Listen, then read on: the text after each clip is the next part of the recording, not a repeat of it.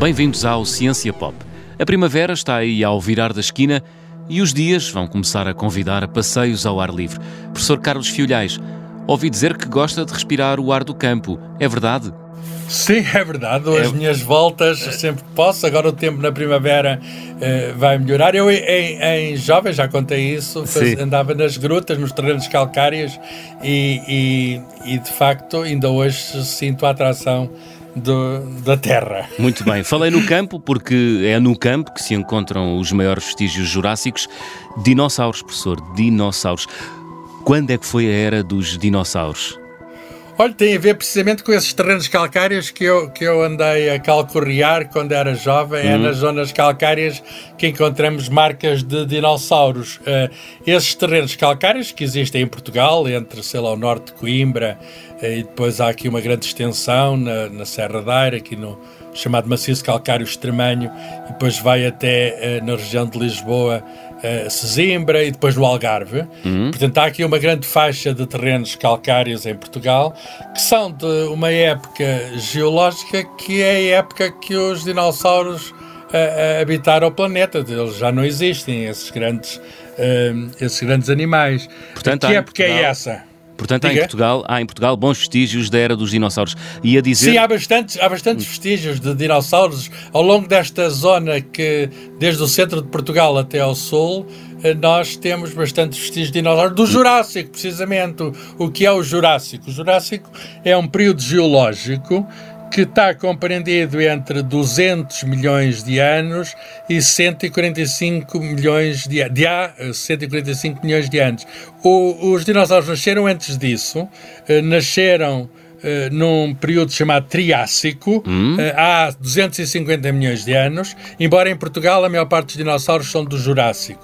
E depois continuaram uh, no período que segue ao Jurássico, chamado Cretácico, que foi entre, há 145 milhões de anos e, e há 65 milhões de anos. Foi precisamente há 105 milhões de anos que houve uma catástrofe que acabou com os dinossauros e não apenas com os dinossauros, com cerca hum. de 60% das espécies extintas. Felizmente que os mamíferos, ou os pequenos mamíferos, ah. Conseguiram resistir e nós, de algum modo, somos descendentes desses mamíferos e, portanto, eh, essa extinção foi muito mal para, para a biodiversidade, uh -huh. mas não foi exatamente má para nós porque os primatas haveriam de aparecer depois e, e nós seria difícil competir com os dinossauros. Já, já vamos falar sobre o fim dos dinossauros. Uh, Professor, olhando para o mapa de Portugal e para os vestígios que se encontram por aí, porquê é que há mais dinossauros na zona da Lourinhã? Ah, isso é uma, é uma pergunta interessante, porque uh, toda esta zona, digamos, com terrenos que são, uh, uh, digamos, do, do, do Jurássico e do Cretácico, uhum. Uh, era um sítio onde andavam bastantes dinossauros e andavam até em manadas, grandes grupos de várias espécies. Encontram-se muitas espécies em Portugal que são só daqui, encontram-se outras espécies que curiosamente também se encontram na América do Norte. O que significa ah. uma coisa, o que significa uma coisa, que a América não estava assim tão longe. Os continentes estavam próximos. O Oceano Atlântico começou a abrir no período, digamos, do Triássico. Hum. E era relativamente pequeno no, e, e, e, pouco fundo durante o Jurássico, o que significa que podia ter havido passagem dos dinossauros de um continente para o outro. Hum. E, portanto, pelo menos há grandes semelhanças entre dinossauros americanos e, dino, e alguns dinossauros portugueses. Porque eh, antigamente então, porque, estava tudo ligado, não é? Na, na eh, sim, havia a Pangeia, Pangeia, não é? A Pangeia era um único continente, uh -huh. nos tempos mais antigos, e é precisamente durante este período que, é chamado Mesozoico, que tem o tal Triássico, Jurássico e Cretácico, que tem estas três etapas, que se separou a Pangeia em duas partes. Uh, uma parte, uh, digamos, que é, que é Laurásia, que é a parte de cima, hum. que corresponde à Ásia, Europa e América do Norte, e a parte de baixo, Gotsuana, que é, uh, corresponde à Ásia, à África e à Austrália. Uhum. E, portanto, isto era só uma, um continente e, e, durante este tempo, digamos, houve essa separação. Mas voltando à pergunta da, da Lourinha.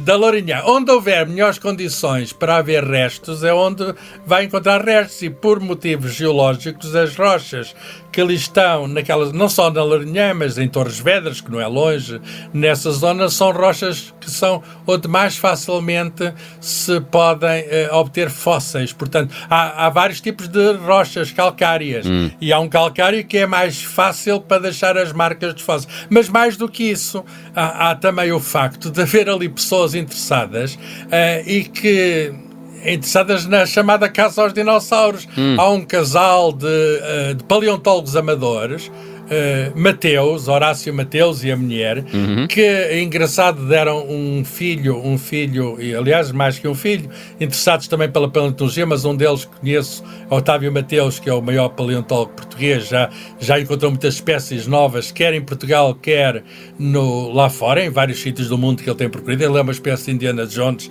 de, dos dinossauros, ele é professor na Universidade Nova de Lisboa, e portanto o que é que aconteceu? Houve ali um grupo que se formou e que se pôs à procura de dinossauros e criaram uma sociedade e, e, criaram um museu. Há um museu privado de dinossauros na Lourinhã. E, portanto, uh, de algum modo, o interesse humano faz com que aquela atividade estivesse ali também desenvolvida particularmente. Portanto, duas coisas. Por um lado, a geologia propícia, por outro lado, o interesse humano centralizado ali por uma família a quem eu tiro o meu chapéu, porque já fazem isto há muitos anos, tornou-se uma espécie, entre aspas, negócio de família a hum. buscar os dinossauros. Encontraram lá coisas notáveis. Eu posso dar alguns exemplos dos, dos bichos que lá apanharam. Uh, os dinossauros, só, para, só para compreendermos, têm umas ordens, são divisões Pois eu ia perguntar-lhe isso, porque sim, sim, quando diga. olhamos para, para o mundo dos dinossauros, eh, enfim, a tendência para nos perdermos é grande. Sim, não é fácil Aj orientar. Ajude-nos a arrumar a cabeça, professor. não, não, não, é fácil, mas vamos, vamos dividir em três ordens. Uh, há, há uns saurópodes, uh -huh. que são os maiores que jamais existiram, os maiores animais que jamais existiram. Eles podem, são herbívoros, de cabeça pequena e o pescoço muito comprido e têm quatro, andam sobre quatro patas. Podiam atingir 35 metros e pesar 80 toneladas. Estes eram os maiores de todos. E cá em, em Portugal houve alguns saurópodes e, e há um maior de todos. Há dois ou três que são muito grandes. Há um chamado Luz ao Titã. Luz ao Titã significa o gigante português, encontrado nos anos 50 e que, e que, enfim, que pode ser visto no Museu Geológico em Lisboa, junto à Academia das Ciências. Mas há outro, há outro também, o Lourinha Saurus alequerensis, encontrado nos anos 40 em Alenquer, hum. que também é uma coisa fabulosa, uma coisa também enorme, mais de 20 metros. Portanto, todos estes são, são maiores do que a ordem seguinte. São os São carnívoros hum. estes são os saurópodes. Uh, os, a ordem seguinte são os terópodes, são predadores, são carnívoros e andam sobre duas patas. É este grupo que pertence ao Tiranossauro Rex, que é ah, é famoso pelos mítico, filmes do. É?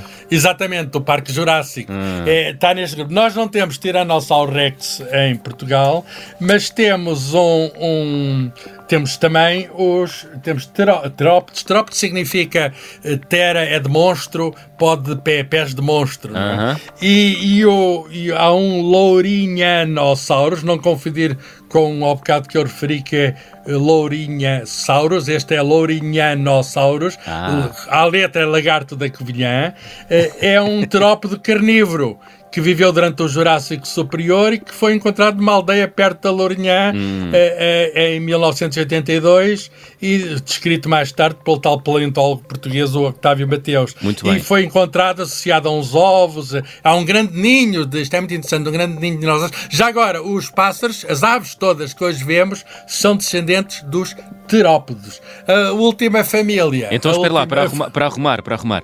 Temos os saurópodes, os terópodes, e, e agora temos um estamos um nome esquisito, o Ornitisquios. O que é orni vem de pássaro, uhum. tisquios, articulação de pássaros. É, é, enfim, a palavra pássaros engana um bocadinho porque os pássaros, como eu estava a dizer, são descendentes dos terópodes. Mas estes aqui têm algumas semelhanças com pássaros. Olha, uma delas é que alguns deles têm bicos de pássaro, bicos de pato e têm placas nas costas. Há, há uma grande variedade destes ornistíquios.